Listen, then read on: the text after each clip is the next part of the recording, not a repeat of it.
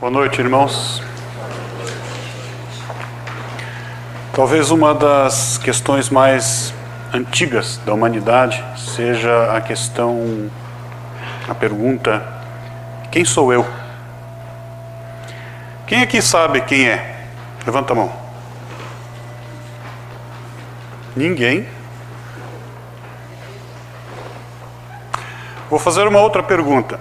Quem aqui nesta sala, nesse salão, quer ser feliz? Vou mudar a pergunta. Quem não quer ser feliz? Todos querem ser felizes. Muito bem. Vou fazer mais uma pergunta. Qual é, o, qual é a cor do tronco da árvore? Marrom? Alguém discorda que seja marrom? Ok. Quem sou eu? É uma pergunta, é, às vezes intrigante, né, que nos incomoda um pouco, que, cuja resposta nos leva à nossa identidade. E como é que funciona isso? É como se quando nós nascêssemos, nós tivéssemos uma folha em branco como esta. E na medida em que a gente vai crescendo, que a gente vai aprendendo, que a gente vai se desenvolvendo, é como se a gente fosse escrevendo coisas nesta folha. Que coisas são essas que a gente escreve? Vamos lá. Tem gente que se identifica, né, que responde essa pergunta: quem sou eu? pelos aspectos físicos. Eu sou alto, eu sou baixo, eu sou gordo, eu sou magro. Né? A gente faz isso, não faz? A gente se identifica assim, né? pela cor da pele, pelos traços. Tem gente que se identifica com as suas patologias. Eu sou diabético, eu sou cardíaco, eu sou manco. Não é assim? Não tem isso? Então, são coisas que a gente vai escrevendo nessa folha. E as características físicas. Né? Mas a gente também se identifica com alguns outros aspectos. Por exemplo, a gente se identifica com as nossas emoções, que são os caracteres psicológicos. Tem gente que é, se identifica com o medo, e medo de tudo. Tem que dar um recado, se esconde. Né? Tem que se apresentar para alguma coisa, não vai. Sente medo de tudo e não se apresenta para a vida. Tem pessoas que são os irados, né? os raivosos. Tudo deixa a pessoa com raiva. Tem o sujeito que é o brabo. Né? O sujeito está chegando ali, todo mundo se esconde porque ele vem chutando as cadeiras. Né? Não é assim? E a gente, se a gente pensar um pouquinho, a gente vai se identificar com algo que a gente tem. É, nessa, como a gente se apresenta na maior parte do tempo, com essas características psicológicas. E são coisas que a gente vai escrevendo na nossa folhinha. Características psicológicas. Por que, que a gente faz isso? Porque desde pequenininho a gente aprendeu que o nosso mundo é cruel. E a gente aprendeu estratégias para se defender deste mundo cruel. Então tem gente que se defende do mundo como? Chorando. Tudo é motivo para chorar. Né? As pessoas ficam com pena e a pessoa consegue o que quer chorando. Tem gente que sempre que se apresenta, se apresenta quebrando as cadeiras. Os outros ficam com medo e a pessoa consegue o que quer. São estratégias que nós fomos aprendendo ao longo da nossa vida, nas relações com nossos pais, com irmãos, com amigos, com colegas, na escola, a gente foi desenvolvendo estratégias para se dar bem neste mundo. E essas estratégias elas foram sendo incorporadas. Nós fomos escrevendo essas estratégias na nossa folhinha e hoje a gente se apresenta de um determinado jeito sem se dar conta de que a gente é daquele jeito. E se a gente for se descrever, a gente vai identificar essas características e vai descrever a nossa identidade através das características também psicológicas. Mas às vezes nós nos identificamos também com, as nossa, com a nossa energia, com aquilo que a gente é capaz de fazer. Então tem gente que se apresenta como o empresário, alguns se apresentam como o atleta, o alpinista, o marceneiro. Como a gente emprega a nossa energia para fazer coisas e a gente se identifica com esta habilidade e a gente escreve isso na nossa folhinha. Então a gente vai escrevendo nesta folha e vai enchendo esta folha de coisas ao longo da nossa vida, coisas com as quais nós nos identificamos. Então, se eu perguntar para alguém aqui quem é você, muito provavelmente a gente vai se descrever, né? esta pessoa vai se descrever a partir do que está escrito nesta folha. Eu sou uma pessoa, né? sou alto, é, sou diabético, eu sou mal-humorado, eu sou empresário, estressado, e a gente vai se descrevendo assim. Sou casado, né, uma condição social. Sou pai de dois filhos, três filhos. Não é assim que a gente se identifica, não é assim que a gente se, se descreve. Mas aí, Adolf Huxley, que foi um, dos, um grande psicólogo psicanalista, ele disse assim: um dos maiores desafios do ser humano é descobrir quem é. O irmão Leocádio, esses dias, em uma das suas preleções, ele falou assim: Nós espíritos só queremos uma coisa de vocês: que vocês descubram um pouco quem são. Porque enquanto a gente continuar achando que a gente é o que está escrito nesta folha, a gente vai ser pessoas, sujeitos amedrontados, que tem medo da vida, que tem medo das coisas. Porque esta folha é muito frágil. A qualquer momento ela pode se rasgar. A qualquer momento ela vai deixar de ser uma folha. A qualquer momento, ela vai desaparecer, porque do pó veio, ao pó voltará. Não tem uma frase assim? Já não é mais uma folha, é um mantoado de papéis picados. Quem sou eu? Não sobrou nada. Assim somos nós. Nós nos identificamos com aquelas coisas que não são permanentes, que são impermanentes, que desaparecem em algum momento do tempo.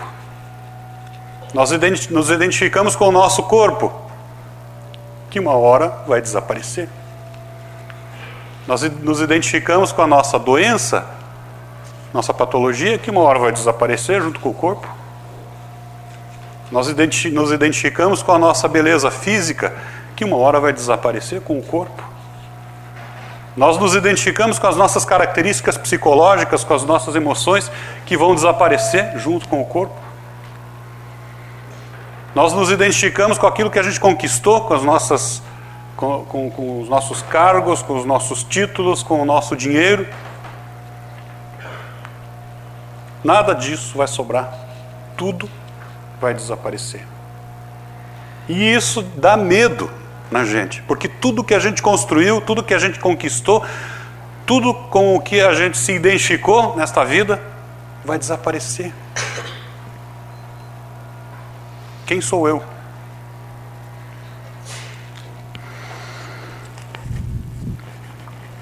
Não é fácil de responder essa pergunta, mas a gente tem algumas pistas.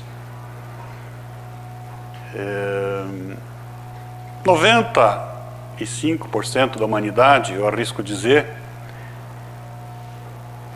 acredita que nós não somos um corpo físico, que nós somos uma alma que em um determinado momento está habitando um corpo físico. De todas essas pessoas, alguns acreditam em reencarnação, outros não.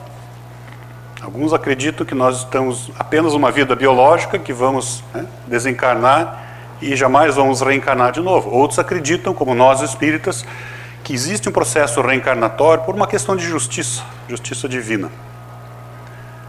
Então aí nós começamos a ter alguns indícios né, de que nós não somos um corpo, nós não somos aquilo que nós fazemos, nós não somos aquilo que nós. É, não somos as nossas emoções, não somos as nossas características psicológicas, nós somos algo além disso. Nós somos o espírito encarnado. Seja ele com uma única vida biológica ou com infinitas vidas biológicas, não importa. Nós todos, a maioria de nós concorda que nós somos uma alma encarnada. Mesmo assim, nós continuamos nos identificando com essas coisas e com medo de perdê-las. Por que será? Quando eu perguntei quem quer ser feliz, todos levantaram a mão, não é? Todos queremos ser felizes. Agora, quando a gente diz eu quero ser feliz, o que é que eu estou afirmando para mim mesmo? Que eu não sou feliz. Aqui é que está a armadilha. Nós nos reconhecemos, conseguimos nos reconhecer como o espírito, como a alma que está num corpo, mas nós não acreditamos nisso. Porque quando eu digo eu quero ser feliz, eu estou colocando a felicidade no horizonte, num lugar inatingível. Porque se eu acreditar que eu sou infeliz, eu vou ser infeliz, um infeliz querendo ser feliz. Eu entro em conflito comigo mesmo, sendo infeliz, querendo o tempo todo ser feliz. Sendo uma pessoa doente, querendo ter saúde. Sendo um espírito, ou melhor, sendo um corpo querendo ser um espírito. Porque na verdade é isso que a gente quer. A gente quer ser espírito, mas a gente não assume esta identidade efetivamente. A gente continua sendo um corpo, morrendo de medo da morte. Porque a morte vai acabar com tudo isso. Tudo isso que a gente acredita que a gente é. Para fugir dessa armadilha, eu tenho que começar a me assumir efetivamente. Deixar de falar para mim mesmo, eu quero ser feliz. Por quê? Porque quem nós, quem somos nós, né? Espíritos. Já nos disseram que nós somos filhos de Deus. Cada um pense no seu pai, quem era ele? As frutas não caem muito longe da árvore, né? Nós somos seja, sejamos nós quem formos, nós trazemos muito dos nossos pais. Então, se eu olhar para o meu pai e olhar para mim mesmo, eu vou começar a perceber muita semelhança. E aí, quando nos dizem, você é filho de Deus, por que, é que eu não vejo semelhanças? Né? Porque eu, por que, é que eu, eu tenho, ainda insisto em achar que Deus está muito longe de mim?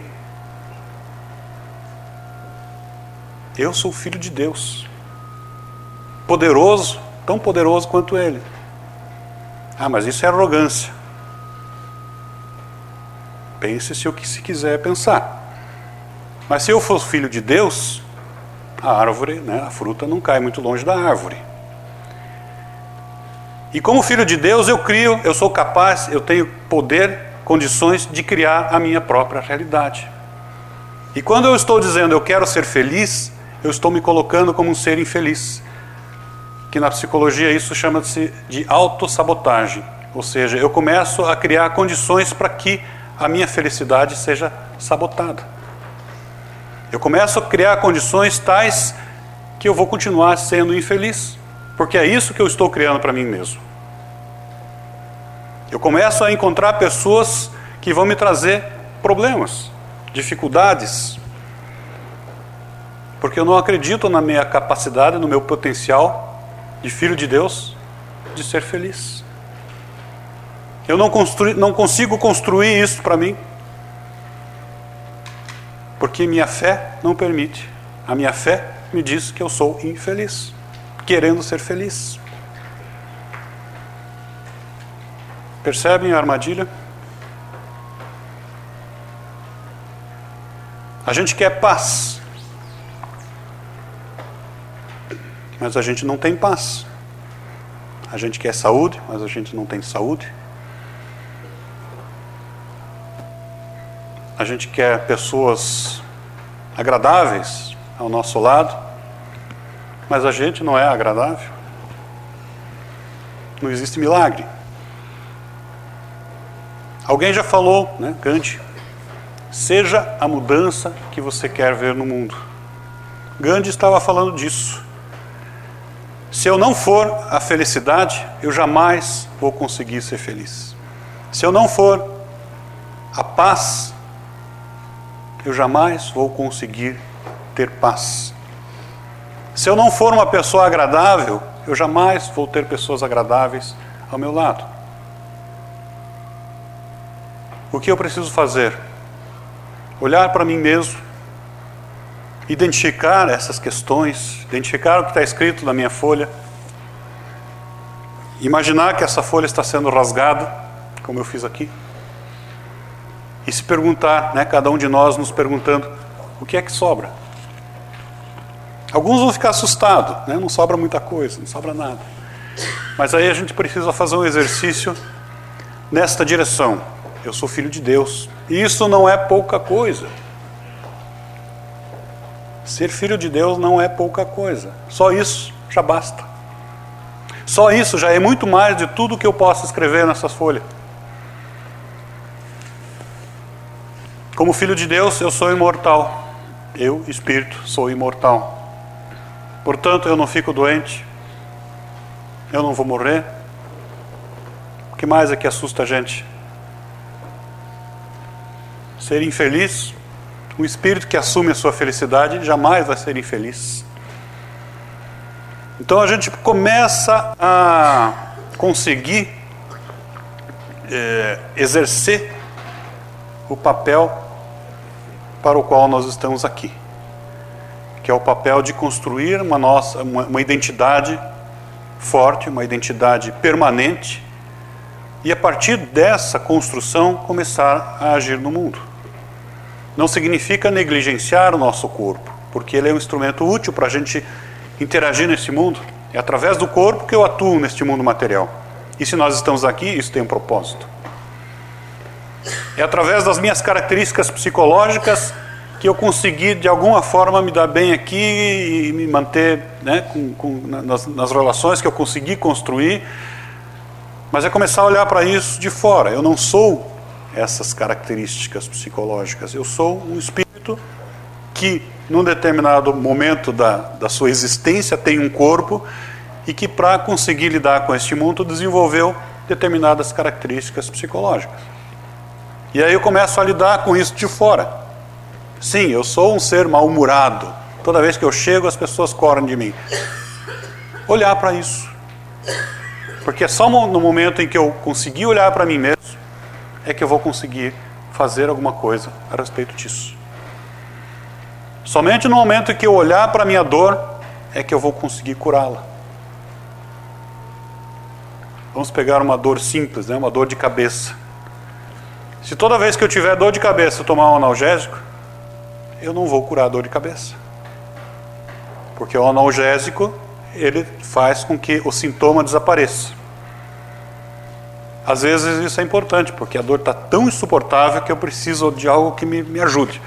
Mas se toda vez que eu tiver qualquer dor eu tomar um analgésico, eu não vou estar, estar trabalhando no meu complexo bioquímico, energético, espiritual, psicológico, porque isso é tudo um complexo. Nós somos uma unidade que envolve tudo isso.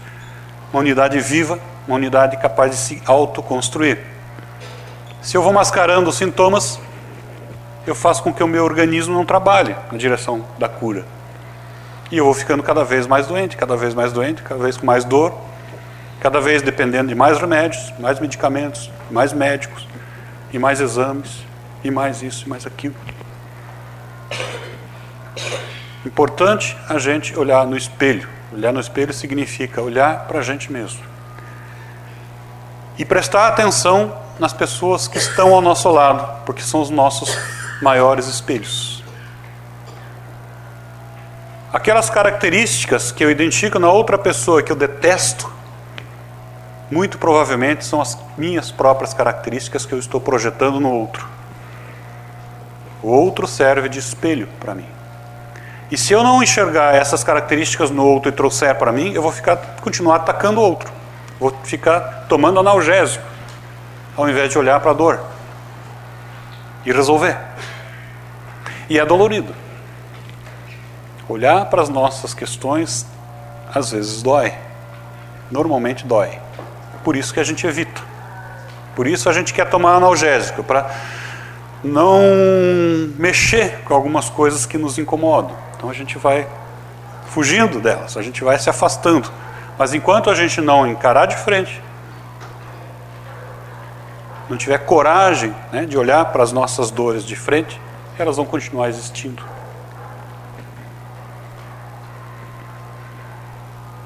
Quem sou eu? Um espírito encarnado, independente da fé de cada um, né? se é num processo reencarnatório ou se é nessa única vida, não importa, mas um espírito encarnado, filho de Deus, que pode exercer o seu papel de ser divino, ser filho de Deus.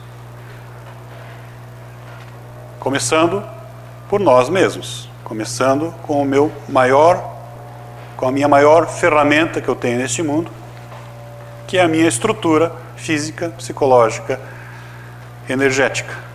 É aqui que eu consigo trabalhar. Não adianta eu querer resolver o problema do país, o problema da fome, o problema do asilo de velhos, o problema das pessoas carentes, se eu não conseguir resolver os meus, as minhas questões, as minhas dificuldades. Se toda vez que eu entrar numa sala e alguma coisa me desagradar, eu entrar no estado, no estado de ira, e eu não perceber esse estado de ira que se manifesta permanentemente em mim, não adianta eu querer ajudar os outros e falar de paz, e falar de amor, falar de fraternidade. Eu tenho que olhar para mim mesmo. Identificar essas armadilhas e buscar ferramentas para resolvê-las. E aí não tem fórmula, não tem receita. Cada um é cada um. Como diz um amigo meu, o nome dele é Patrício. Ele diz assim: Ninguém conhece mais o Patrício do que eu mesmo.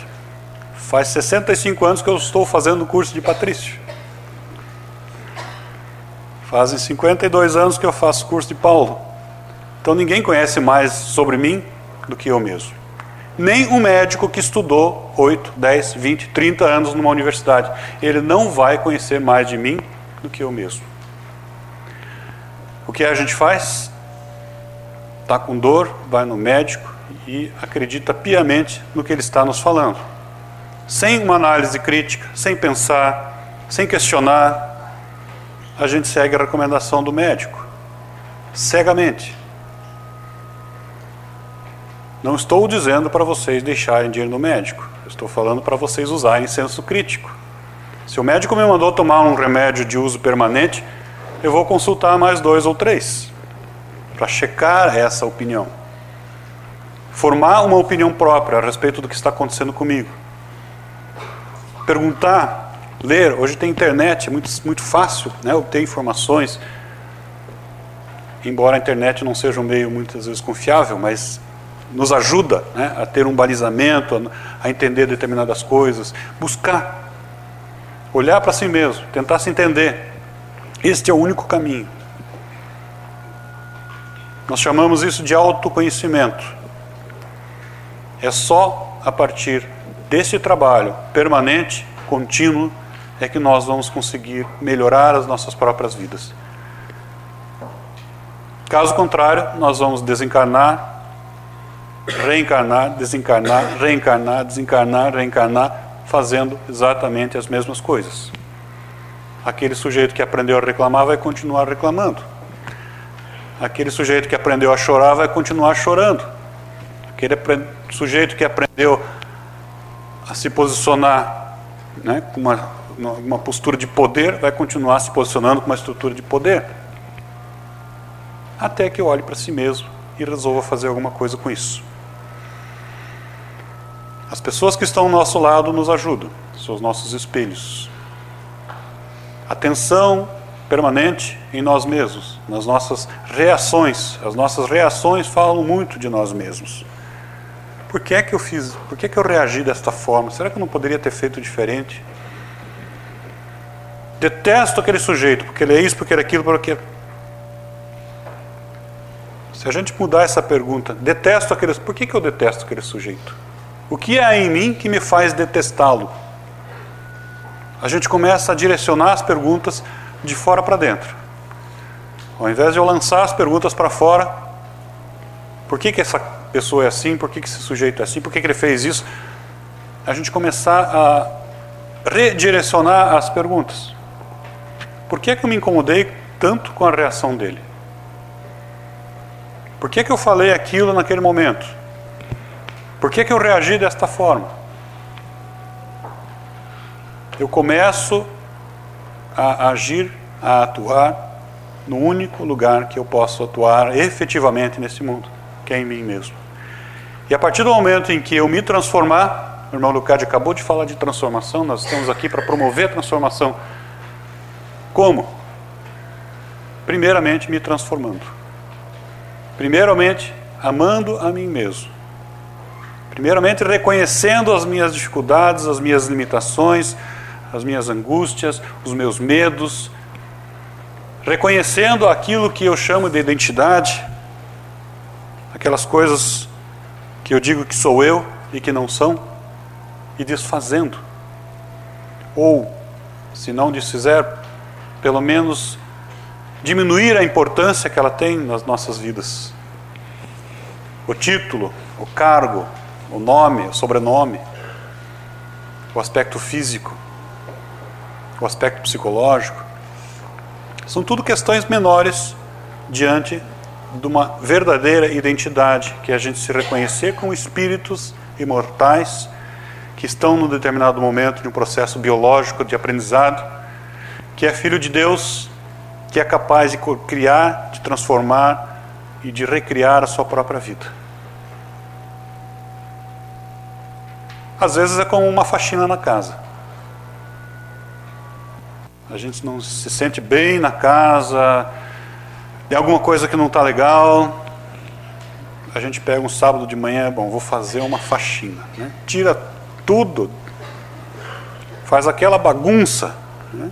poeira para todo quanto é lado, teia de aranha. E a gente vai varrendo e limpando, lavando as coisas, lavando o tapete, lavando o armário. No final do dia a gente recoloca tudo nos seus devidos lugares. Às vezes mudando um pouco de posição, isso é saudável. Nós podemos fazer isso com a gente. Fazer uma grande faxina. Mas para isso é preciso reconhecer que a casa está suja. É preciso reconhecer que a casa precisa de uma faxina. Precisa de mudança. E começa por nós mesmos. Nosso mestre nos disse: Amar é o próximo como a si mesmo.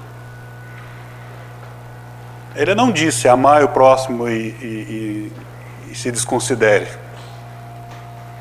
Amar o próximo como a si mesmo. Então, em primeiro lugar, eu preciso me amar, para depois eu conseguir amar alguém. Porque o amor não é direcionado. Ou eu amo ou não amo. E esse amor brota, ele nasce de dentro de mim mesmo. A partir do momento em que eu consigo me ver como um ser divino, filho de Deus, feliz, em paz, com saúde, sereno, que se ama. A partir daí, isso tudo começa a brotar de dentro para fora e contaminar as demais pessoas. Então, quem sou eu? Talvez a gente não saia daqui sabendo, mas pelo menos a gente pode refletir um pouquinho sobre aquilo que eu não sou. Talvez a gente possa investigar um pouco mais o poder criador que cada um de nós tem de transformar a sua própria vida. Talvez a gente possa se desidentificar cada vez mais com essas coisas que são impermanentes, que vão desaparecer. Talvez a gente possa cada vez mais olhar para o nosso corpo de fora como um instrumento que eu tenho para atuar neste mundo O nosso corpo é como se fosse um, um veículo, um carro. Ele serve para uma finalidade. Quando eu estava vindo para cá, passou do meu lado um Fusquinha 70 e pouco, velhinho, mas muito bem conservado. Rodas originais, um Fusquinha bem legal, que estava cumprindo a sua função de levar o sujeito aonde ele queria ir. Assim é o nosso corpo, ele tem que desempenhar uma função aqui neste mundo, que é proporcionar condições para o nosso aprendizado, nosso aprendizado, nós espíritos. Se o corpo não nos der condições para gerar aprendizado, para gerar nossa transformação interna, interior, ele não serve para o propósito. Então esse fusquinha bem cuidado, ele está servindo do propósito. Todos nós estamos envelhecendo, mas nós podemos chegar numa idade avançada com o nosso corpo em condições de manter o nosso propósito. Se a gente se perder nisso, a gente vai ter que ficar segurando as peças do fusquinha para que ele não se desmonte, porque a gente deixou de cuidar, de, de dar manutenção, de arrumar aquela pecinha que estava quebrada. Chega um momento em que você não consegue mais sustentar, o carro desmonta né, de, de falta de cuidado. Assim somos nós. Preciso cuidar do nosso corpo sempre. Tem outros que compram uma BMW, põem na garagem e não tiram de lá, porque pode sujar, porque pode bater, porque pode pegar chuva, vai enferrujar. Esse é o outro extremo. Tem gente que faz isso. Tem gente que não atua no mundo com medo de gastar, né? se gastar. Preciso de coragem. Então fica aí um recado para a gente pensar um pouquinho. Eu não trago respostas prontas, né? porque, como eu disse, não tem receitas, não tem fórmulas, mas apenas algumas reflexões para a gente pensar sobre quem somos nós, sobre essas coisas permanentes e impermanentes, onde a gente pode efetivamente investir a nossa identidade. Obrigado pela atenção. Uma boa noite.